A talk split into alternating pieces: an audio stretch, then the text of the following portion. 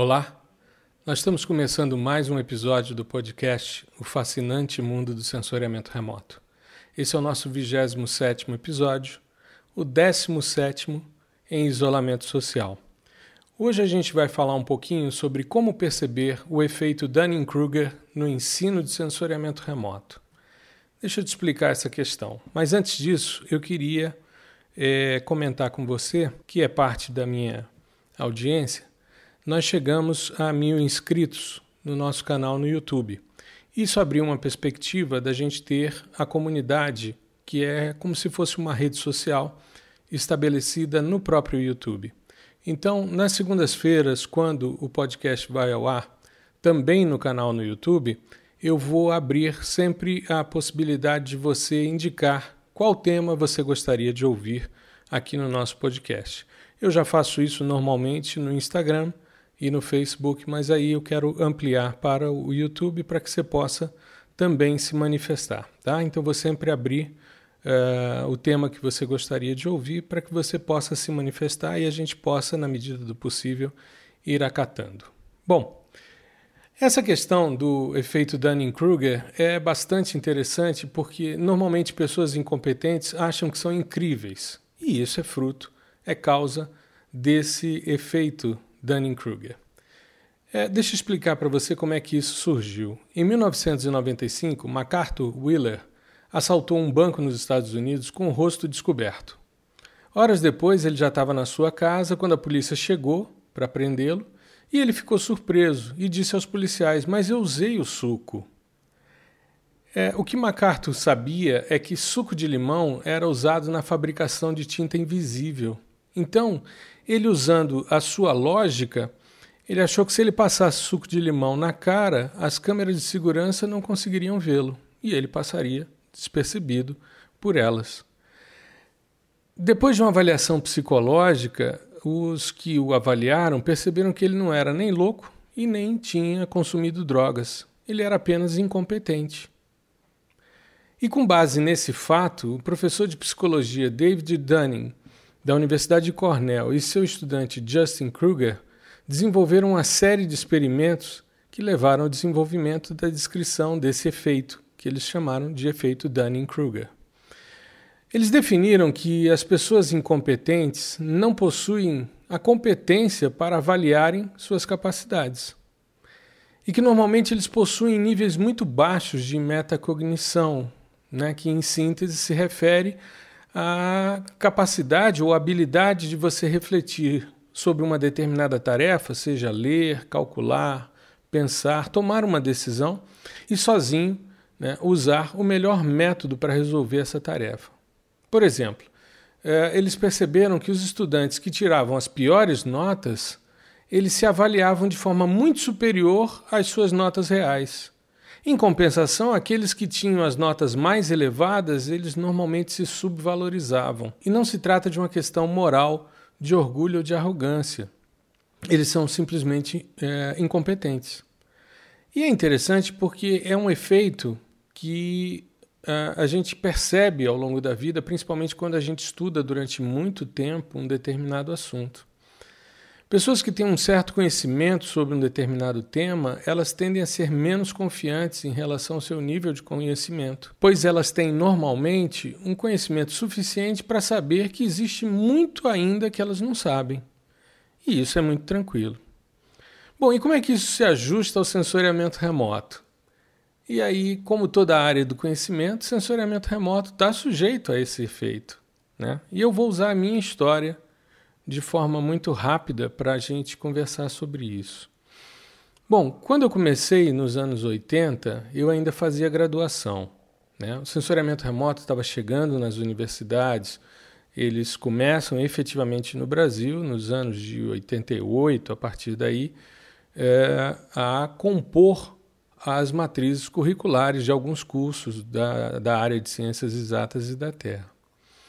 Bom, antes de conhecer sensoriamento remoto, como tudo em conhecimento, quando você nunca ouviu falar, você é completamente ignorante sobre o tema e isso sequer te incomoda, porque não faz parte das coisas que eu uh, sabia ou supunha que sabia. Né? Estou falando aí de 18, 20 anos de idade, enfim. Então, você nessa época você é bastante confiante, mas o seu nível de conhecimento é muito baixo. E sensoriamento remoto não fazia parte do meu conhecimento. Me lembro que quando comecei a ter aulas sobre sensoriamento remoto e comecei a falar sobre o tema, a tentar me apropriar disso, algumas pessoas me perguntavam o que era assessoramento remoto, né? que eu dizia que era uma assessoria que você fazia à distância, sem o contato físico direto com o assessorado, né? usando o conceito.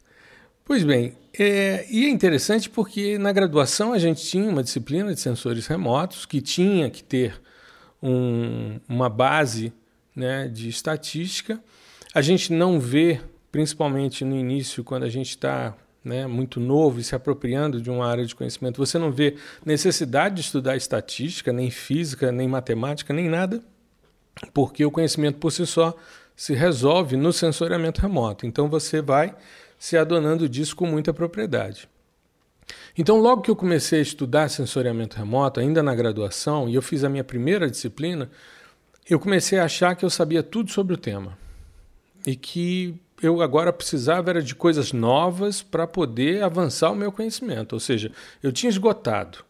Eu achava, eu tinha certeza, né, para mostrar o nível de incompetência que eu tinha naquele momento, que eu sabia 100% dos fundamentos de sensoriamento remoto. É o efeito Dunning-Kruger no que a gente chama de pico de estupidez. Né? Você tem 100% de confiança e quase zero de conhecimento. Né? É máxima confiança e quase zero de conhecimento. É, bom, eu sequer sabia por que aconteciam as absorções dos alvos. Eu simplesmente olhava o comportamento espectral de um alvo e dizia: bom, a vegetação reflete assim, o solo reflete assado, a água de outra forma e está tudo bem, está tudo resolvido. 100% das questões estão resolvidas. Uma ingenuidade muito grande, mas o nível de incompetência que eu tinha naquele momento me dava essa empáfia de achar que tudo eu sabia. Né? É interessante porque você vai se tornando muito confiante, arrogante né? e ao mesmo tempo incompetente, que você não sabe nada do assunto. Isso é muito interessante. Agora, olhar para trás e ter essa compreensão é muito legal. Bom, eu fui ao meu primeiro simpósio de sensoriamento remoto em 1996 em Salvador. Eu já falei em outros episódios que nessa época a gente não enchia duas combis, né? A comunidade de sensoriamento remoto no Brasil não enchia duas combis. Aliás, eu acho que eu citei que a gente não enchia um Ford K. Mas eh, naquele evento eu me recordo que num, no meio do evento, isso devia ser quarta-feira à tarde, os colegas marcaram de ir para Praia do Forte para conhecer o projeto Tamar, tomar cerveja e comer lambreta, né? E eu tinha feito a minha inscrição previamente, quando fiz a inscrição no simpósio, que eu mandei o meu primeiro trabalho, o primeiro trabalho que eu apresentei em congresso foi nesse simpósio de sensoriamento remoto. Eu tinha acabado de me graduar, estava no mestrado e já tinha um ano de mestrado e foi a primeira vez que eu mandei um trabalho para um congresso. Eu já tinha um artigo em periódico que tinha sido fruto do meu trabalho de graduação, que foi o estudo do, do processo de eutrofização do Lago Paranoá, aqui em Brasília, usando sensoriamento remoto, usando classificação supervisionada, usando CITIM, que eu já comentei sobre isso em um dos episódios. E eu tive a oportunidade durante uma tarde numa sala, e era uma sala carpetada, num hotel em Salvador, né, com aquele cheiro de mofo, enfim. Mas eu tive a oportunidade de fazer um tutorial sobre radiometria espectral ótica com o professor Stephen do INPE. E é interessante porque ali, naquela tarde, naquelas quatro horas que a gente passou, conversando sobre comportamento espectral, sobre por que, que os alvos refletiam, por que, que aconteciam algumas absorções, porque ele fez uma análise bem mais é, rápida, né? em quatro horas não dá para você abordar tudo, mas uma análise bem é, superficial, mas aquela tarde mudou a minha carreira. Ou seja, tudo que eu faço hoje tudo que eu estudo hoje, todas as pesquisas que eu coordeno, que eu oriento hoje, é fruto daquelas quatro horas naquele, naquele dia de tarde que todos os meus amigos foram para a praia e eu fiquei assistindo aula. Eu confesso que no início do curso, quando começou a, a palestra, eu me, me aborreci profundamente, achando que estava perdendo tempo. E cheguei a pensar, na manhã daquele dia, em desistir do tutorial para ir para a praia com os amigos. Ainda bem que eu não fui, né?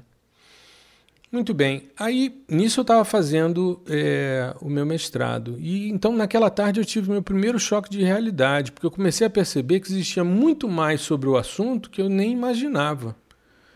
E que eu era completamente ignorante sobre tudo aquilo que estava sendo falado. Eu simplesmente não sabia. Eu sabia dizer, ah, a absorção da vegetação ocorre no azul e no vermelho, e depois a vegetação sobe no infravermelho, que é o discurso que todo mundo, de certa forma, repete mas eu não sabia o porquê das coisas, o que estava por trás. E tem muita coisa do processo físico que eu ainda não domino, né? mesmo com esses 30 anos de pesquisa aí, né? em cima desse tema. Nesse ponto, você percebe que o seu nível de confiança vai diminuindo à medida em que o conhecimento vai aumentando. Porque à medida em que você vai se deparando com questões mais amplas, você vai se angustiando e vai percebendo que tem mais coisas para você estudar. Então, aquela, aquele pico de estupidez que a gente tem no início do processo, ele começa a decrescer e começa a descrever uma função parabólica. Então, você começa a descer essa rampa aqui. Muito bem. Aí eu comecei o doutorado no final dos anos 90. E fui fazer doutorado em espectroscopia de imagiamento ou sensoriamento remoto hiperespectral. E eu me deparei com uma das maiores rupturas epistemológicas já vividas recentemente no sensoriamento remoto. Aliás, dos anos 90 para cá, nós tivemos várias rupturas epistemológicas, a melhoria de todas as resoluções dos sistemas sensores. Mas o hiperespectral foi uma mudança brutal para vocês terem uma ideia, eu não sabia nem como fazer composição colorida com aqueles dados. Eu não sabia o que, eu ia colocar no R, no G e no B para poder ver uma imagem colorida que fizesse sentido, porque eu tinha 224 bandas com 10 nanômetros de largura. Isso gera uma angústia muito grande. E você sai de uma fase em que você passa vários anos da sua vida fazendo classificação de imagem, pixel a pixel, para dizer isso daqui é solo exposto. Agora você sabia que era solo exposto e você queria saber que, além de ser solo exposto, você tinha determinados minerais na sua composição e queria saber também quanto você tinha de cada mineral. Então a brincadeira saiu de um nível de superficialidade para um nível de exigência muito grande. Você começa a buscar, por exemplo, em espectros de radiância que não são comuns na literatura, entender quando é que um espectro de radiância é de solo ou de vegetação, porque os dados vêm em radiância. E nem sempre você vai corrigir para os efeitos atmosféricos e reduzir a reflectância de superfície ou mesmo a reflectância no topo da atmosfera. Então, você começa nesse momento a sair de uma fase que, é, é, que antecede né, o vale da parábola, que é uma fase em que você chega num ponto em que você começa a acreditar que você nunca vai entender isso. É uma coisa angustiante e talvez os estudantes que estejam fazendo pós-graduação se identifiquem com a minha fala. Mas é uma fase que a gente experimenta quando a gente está fazendo, principalmente o doutorado. É uma fase em que você olha e fala, cara, eu não vou entender isso. E à medida em que você vai se aprofundando, que você vai estudando, que é efeito desse, desse processo, desse efeito Dunning-Kruger, você chega ao vale do desespero, ou seja, você chega na posição mínima da parábola. Mas o bom de saber que é uma parábola, hoje, né? Porque na época eu não sabia, eu achava que era uma ladeira abaixo é que quando é uma parábola e você chega no ponto mínimo dela, a tendência agora é subir. Ou seja, à medida em que vai. Nós estamos falando de um gráfico no qual você tem no eixo X o nível de conhecimento, o percentual de conhecimento que você tem das coisas ou do tema que você está estudando. E no eixo Y, o nível de confiança que você tem. Você começa com um nível altíssimo de confiança e quase nada de, de conhecimento, que é o que a gente chama de pico de estupidez. E o vale do desespero seria justamente a metade do caminho, ou seja, você já conhece 50% do assunto ou próximo disso, mas o seu nível de confiança está tão baixo, a sua autoestima está tão baixa, que você não confia mais em você. E eu tentava nesse momento, que eu cheguei nesse vale do desespero, porque pô, você está desenvolvendo modelos, é o momento em que você está qualificando uma tese, é o momento em que você está apresentando as coisas nos congressos e muitas vezes as pessoas também nunca ouviram falar daquele assunto, principalmente quando você é o pioneiro ou um dos pioneiros no tema que você está estudando. Eu achava graça porque quando eu estava fazendo é, graduação, eu dizia para os nossos colegas próximos, né? Um dia nós vamos fazer parte da elite intelectual do sensoriamento remoto no Brasil. E aí depois você olha, quando você está nesse vale do desespero, que percebe que isso é uma grande bobagem. Que você está ali é, sobrevivendo, né? lutando para sobreviver. E eu me agarrava, eu tinha um fio de esperança nesse processo, enquanto estava nesse processo de angústia, que é parte do processo de construção de uma tese, que era me apegar, por exemplo, que eu estava investigando um sensor do JPL e eu estava com alguns trabalhos publicados na NASA, mas eram nos eventos da NASA, né? Não estou desprezando, não. São trabalhos bons e que foram publicados efetivamente no laboratório de propulsão a jato da NASA. Mas era o que eu tinha que me apegar para evitar entrar em depressão. Aí hoje eu entendo, como professor e como orientador, por que é tão comum nos estudantes de pós-graduação, em especial nos estudantes de doutorado, a pressão gerando esse nível de depressão, essa angústia. Porque talvez seja um choque de realidade muito grande quando o cara está desenvolvendo uma tese, que ele começa a perceber quanto de conhecimento existe e que ele não se apropriou ainda. Mas aí vem aquela questão, né? Como eu falei, quando você chega no vale, né? Nesse vale do desespero, aí tem a subida. E a subida é interessante, e no meu caso começou quando eu comecei a ensinar sensoriamento remoto e outras áreas do conhecimento, como climatologia e hidrologia, que eram minhas áreas de mestrado. Né? E aí eu me deparei com uma necessidade que era traduzir o conhecimento para que os meus alunos pudessem se apropriar dele. Então, eu nos últimos anos eu venho, como é que eu posso explicar melhor determinado processamento? A cada aula que você vai dando, você vai fazendo anotações, você vai pedindo né, aos alunos que façam avaliações da sua disciplina para que você possa ir balizando o processo. Você vai fazendo testes, né? você fala sobre um determinado tema, sobre um enfoque. Na aula seguinte, você às vezes retoma e pega um outro enfoque para medir como é que foi a apreensão daquele conhecimento para verificar se ele está sendo apreendido ou não. Você continua lendo os artigos que vão sendo publicados, continua estudando, fazendo cursos, né? assistindo palestras, participando de congressos, trocando ideias com os amigos, batendo papo, conversando.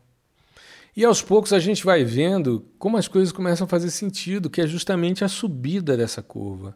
Porque o seu nível de conhecimento vai se ampliando e a sua confiança começa a subir também. Aí você já olha e fala: bom, eu já não estou mais naquela posição tão complexa, que é justamente quando você está fazendo a pós-graduação. E nada melhor do que envelhecer, porque, não que eu seja velho, mas a gente vai envelhecendo, né? Porque cada vez mais você vai tendo a compreensão de que existem tantas coisas que você não sabe e tudo bem pois eu tenho tempo de aprender. E dependendo do assunto, eu nem vou por ele. Então, essa semana, por exemplo, uma aluna minha me fez um questionamento no nosso grupo de Telegram do curso Processamento de Imagens de Satélites por meio de softwares livres a respeito de radar. Eu já fiz curso de radar, eu já estudei radar, eu conheço a teoria de radar, mas eu não trabalho com radar. Eu trabalho dentro do espectro óptico refletido e emitido. Então, o radar, que é uma outra parte do, do sensoriamento remoto, já não faz parte das minhas angústias. Então, né, eu confesso a vocês com muita tranquilidade que tem um nível de incompetência em processamento de imagens de radar, mas isso não me afeta. Eu fiz uma opção de vida em termos profissionais. Da mesma forma, né, vão surgindo novos sistemas sensores, isso sim eu me interesso, isso faz parte da minha pesquisa. Mas vão surgindo novas potencialidades, novos softwares, novas formas de processar, que muitas vezes é, eu até coloco os meus estudantes para estudarem e eu vou acompanhando, mas já é algo que eu olho e falo: não, eu preciso continuar me aprofundando nas questões que me propus a trabalhar. E cada vez mais eu me convenço de que é importante investir na formação de base na graduação. É interessante porque eu vejo que muitos colegas, quando vão chegando numa fase mais madura da carreira acadêmica, eles vão optando em ficar na pós-graduação, porque os trabalhos são desafiadores e tal. É, eu tenho percebido ultimamente alguns colegas que têm se destinado mais ao enfoque do ensino, à necessidade da educação né, para formação de base. Então a graduação ainda é para mim o grande ponto, porque ali é que estão ah, os diamantes brutos para serem lapidados. E extrapolar os muros da universidade, chegar às redes sociais, foi um desafio muito grande. Né? Por quê? Porque você sai de uma sala de aula em que você está ali na frente dos seus estudantes. Hoje elas são virtuais, porque é um novo momento que a gente está vivendo, mas você sai desse, desse, dessa posição em que você é ali o detentor do conhecimento para ser um facilitador do processo. Só que você está no mundo. Então, você, de repente, é, numa sala de aula, você fala para 25, 50 alunos. Né? Num webinar, você fala para 500, mil pessoas. Né? Você fala para um monte de gente, e gente que não te conhece pessoalmente, mas que interage com você. Ou seja, deixa de ter você apenas como uma autoridade no tema para é, criar vínculos que são muito interessantes. Então, é interessante porque a gente vai percebendo que o conhecimento vai se duplicando numa velocidade imensa. Você vai entendendo as suas limitações, né? Porque faz parte do processo, não tem como você estar atento e é, atualizado a tudo que está é, acontecendo, até porque tem muita coisa do básico que precisa ainda ser trabalhado, precisa ser consolidado. Né? Mas você vai trabalhando isso, a limitação que você percebe que você tem, com muito mais confiança e com total tranquilidade para dizer: Isso eu não sei. Vou procurar, vou dar uma olhada né, para poder te ajudar. Mas eu vou estudar, vou tentar te explicar da melhor maneira possível. Eu creio que seja nessa fase da vida em que eu me encontro hoje, né? As perguntas que eu recebo no direct ou dos meus alunos, né, seja na universidade, seja nos cursos, né, é, ou mesmo para produzir um episódio desse podcast, né? Essas perguntas, essas sugestões de temas, essas dúvidas, elas me instigam a sempre estudar para poder ajudar aos que estão no início da jornada. E muitas vezes achando que são totalmente suficientes em termos de conhecimento. Efeito Dunning-Kruger. Eu espero que você tenha gostado desse episódio de hoje. Eu espero que você tenha de alguma forma se identificado eu espero que você consiga, de alguma maneira, se posicionar dentro da parábola em relação à sua área de trabalho, à sua área de conhecimento, e entender que isso é um processo extremamente interessante. É claro que é, são reflexões de muitos anos para a gente chegar nesse ponto, mas bastante interessante. Espero que tenha sido útil para você. Espero que você esteja bem. Se possível, fique em casa, tá legal? E na próxima semana a gente se encontra aqui novamente. Tá bom? Uma boa semana para você. Um grande abraço.